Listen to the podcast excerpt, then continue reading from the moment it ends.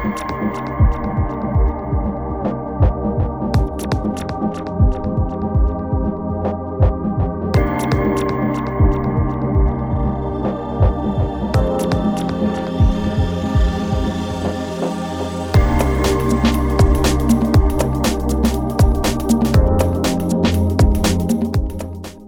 привет, с вами новый выпуск проекта «Раскадровка». Мы продолжаем наш разговор о 100 духовно значимых фильмах.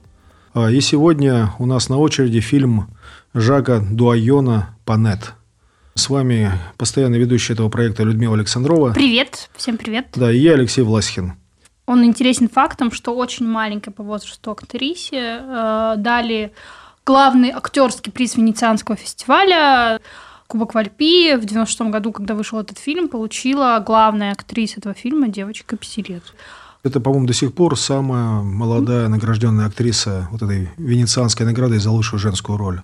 В двух словах, э, сюжет этого фильма такой. У маленькой девочки, Панет, э, в автокатастрофе погибает мама, и она пытается вот на протяжении всего фильма как-то, не знаю, даже смириться с этим фактом плохое слово. Она пытается как-то осознать, принять, осмыслить то, что произошло.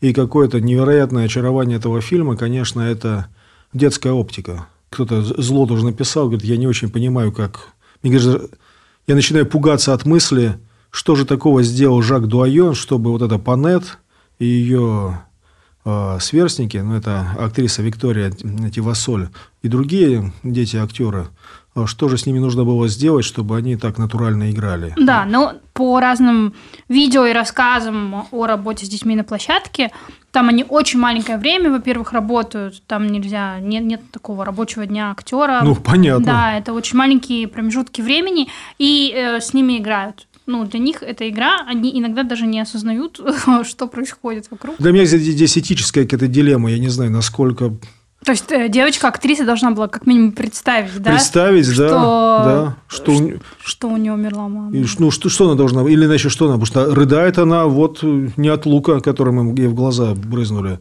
Часть очарования этого фильма – то, что ты на полтора часа или там час сорок, по-моему, оказываешься в мире детей.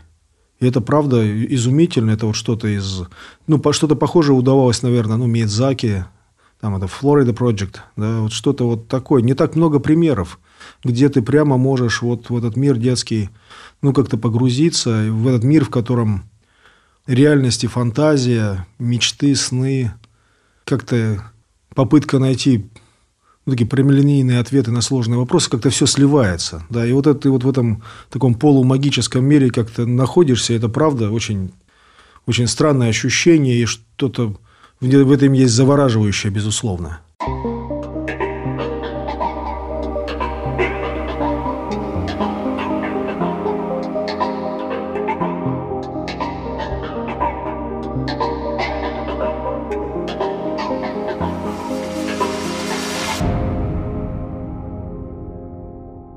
Фильм напоминает реально о, о том, о твоем детстве. Это вот такие преувеличенно важные темы, которые там дети ну, обсуждают. Ну, влюбленности, например. Да. И там запомнился мне один момент, когда они, значит, э, одна девочка, чтобы точно быть уверенным, что ее любовь будет взаимной, она угостила своего кавалера конфетой, предварительно эту конфету поцеловала. Это значит, он с ней тоже целовался. Да, да, Мы да. в детстве такой же ерундой маялись. Я, вот, я не знаю, то ли, то ли я не участвовал именно да. в этом аспекте, то ли это...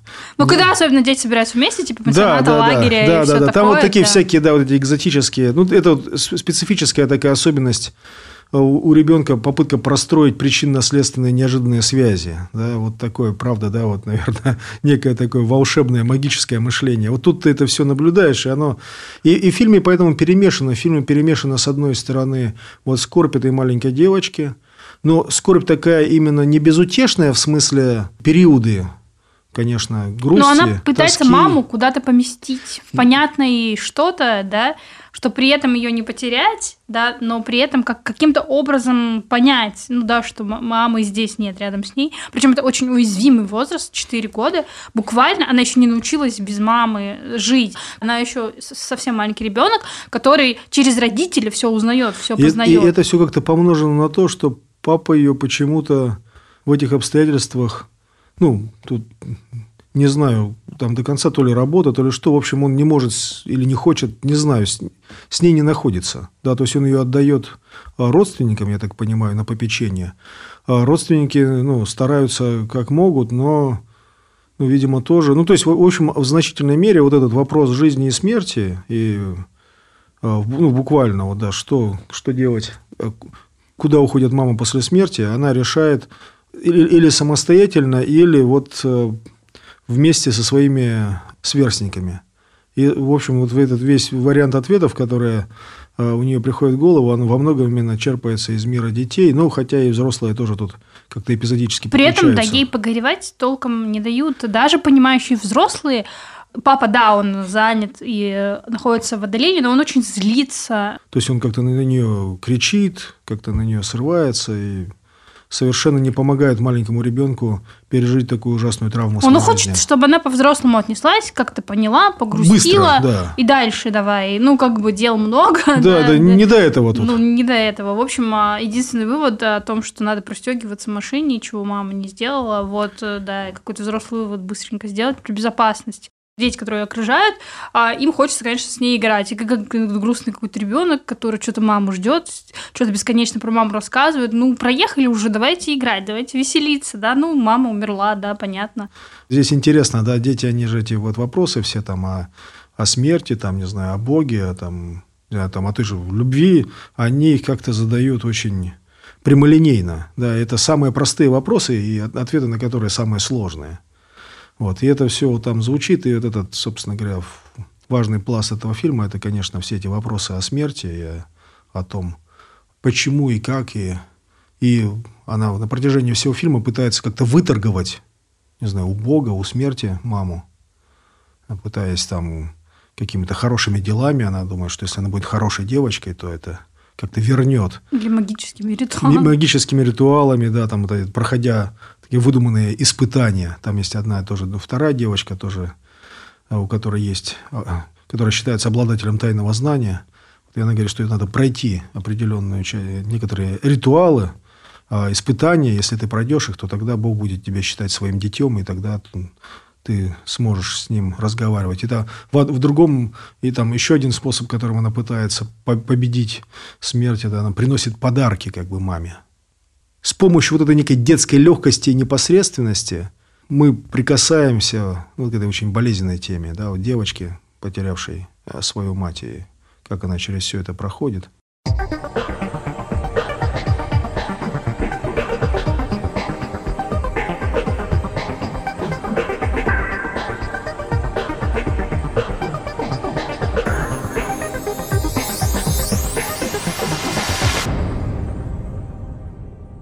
Вот ее тетя, как ты уже упомянула, она дает такой христианское, христианский ответ. Она говорит, что вот как Христос был воскрешен, так и мама твоя воскреснет. И девочка это, она это воспринимает как руководство к прямо действию. Сейчас. Да, прямо сейчас, да, сейчас и займемся. И она да. пытается вот тоже что-то сделать такое, чтобы что-то, чтобы Там прикольная тема, да, что дети в какой-то библейской истории услышали, вот эта девочка встань, да, талифакуми, да, и да. превратили это в заклинание, там, которое мертвых поднимает, или специально волшебное заклинание, и в каком-то моменте фильма вот э, ребенок, ну, прям отчаянно орет это, не понимая, что она кричит, да, просто какое-то заклинание волшебное вдруг сработает. Но она прям реально с такой упертостью все это делает, э, с такой детской верой, да, что вот что-то поможет. Ну и вообще это это, это такая эмоция, да, что ну не может мама оставить ребенка. Ну вот она не, не может. может. Да. Но вот это ведь несогласие, ну, здесь выражено по-детски, но мы это несогласие все равно мы, не, мы несем его в себе всю жизнь. Мы не согласны со смертью. Да, нам кажется, она противоестественной, хотя она наполняет нашу жизнь, да, но она... А, то есть, в смысле, мы все знаем, что мы там умрем, но тем не менее мы внутренне как-то с этим сопротивляем, этому сопротивляемся. Ну, там есть разные попытки работать с этим сопротивлением. Да, там нерелигиозные люди, они э, там подсмеиваются над религиозными, что здесь вроде вот они как мало дети верят в сказки. И когда дело доходит до вот этих болезненных моментов, тут смотришь и нерелигиозные люди тоже вроде как вдруг у них какие-то такие квазирелигиозные конструкции появляются, типа живет в нашем сердце, там, нашей памяти или еще что-то. Ну, вот какие-то такие вещи, которые тоже попытка увековечить там на метафорическом уровне, да, там, через историю, воспоминания, рассказы, что что-то оно всегда присутствует. Но вот этот вопрос, он, тем не менее, хотя здесь он сформулирован с детской непосредственностью, но он один из, мне кажется, главных вопросов вообще во всем не знаю, человеческой культуре, искусстве, в религии. Это вот вопрос о том, что, что сильнее, смерть или наша любовь. А что сильнее, кто, кто победит. Вот, и здесь, мне кажется, ответ, он не из области математических доказательств. Вот эта вот мысль о том, что да, человек оказывается какой, за какой-то темной завесой, да, мы ничего не можем сделать, но одновременно так быстро по щелчку не может порваться те связи, которые с ним нас связывали. Вместо человека остается пустая дыра какая-то черная, да? А как? Как? Мы же с ним связаны. И вот это вот ощущение, эта связь никуда не уходит. Она, ну, присутствует, только ты не знаешь, кто на, на той стороне провода, и не зна... и тебе некомфортно от того, что там может быть черная зияющая дыра. Человек же не сводим да. к биологии. Да? Мы не можем его. И действительно, может удалить. быть, и это, собственно говоря, такая уже библейская, христианская мысль, что, может, наша эта любовь и не способна победить смерть. Хотя, когда ты смотришь на эту девочку, да, как она ждет маму, кажется, что пробьет. Кажется, что пробьет, кажется, да. что у нее может получиться. А, но и в Евангелии как раз это мы, что у Бога-то его любовь сильнее смерти. Интересно, есть такой автор, а, раннехристианский Рене Леонский, и он, когда пишет на тему воскресения, он пишет, что вот это будет, как из притчи Иисуса, такой праздничный пир, да, куда все, все, все приглашены. И там такая фраза у него интересная. И люди, живущие в Божьем Царстве, они забудут умереть. То есть настолько вот как-то они будут связаны этой любовью с Богом и друг с другом, что настолько им будет хорошо вместе, что они забудут умирать. Да, они, это уйдет просто от них, как какая-то наносная ненужная вещь. И я думаю, что этот фильм, он вот на этом уровне является, ну, по крайней мере, каким-то криком надежды в эту сторону. Верой в то, детской верой в данном случае – но эта детскость, она не, не признак незрелости, а как раз, может быть, чего-то ну, фундаментального в нас, что мы не согласны, мы хотим, чтобы наша любовь победила смерть, и мы не согласны отступать, не согласны сдаваться. И в этом что-то есть ну, по-настоящему человеческое, от, от чего, наверное, не должен лечить возраст. То, что не должно быть просто откинуто как, а, не знаю, какая-то наивная детская мечта, иначе что от нас останется?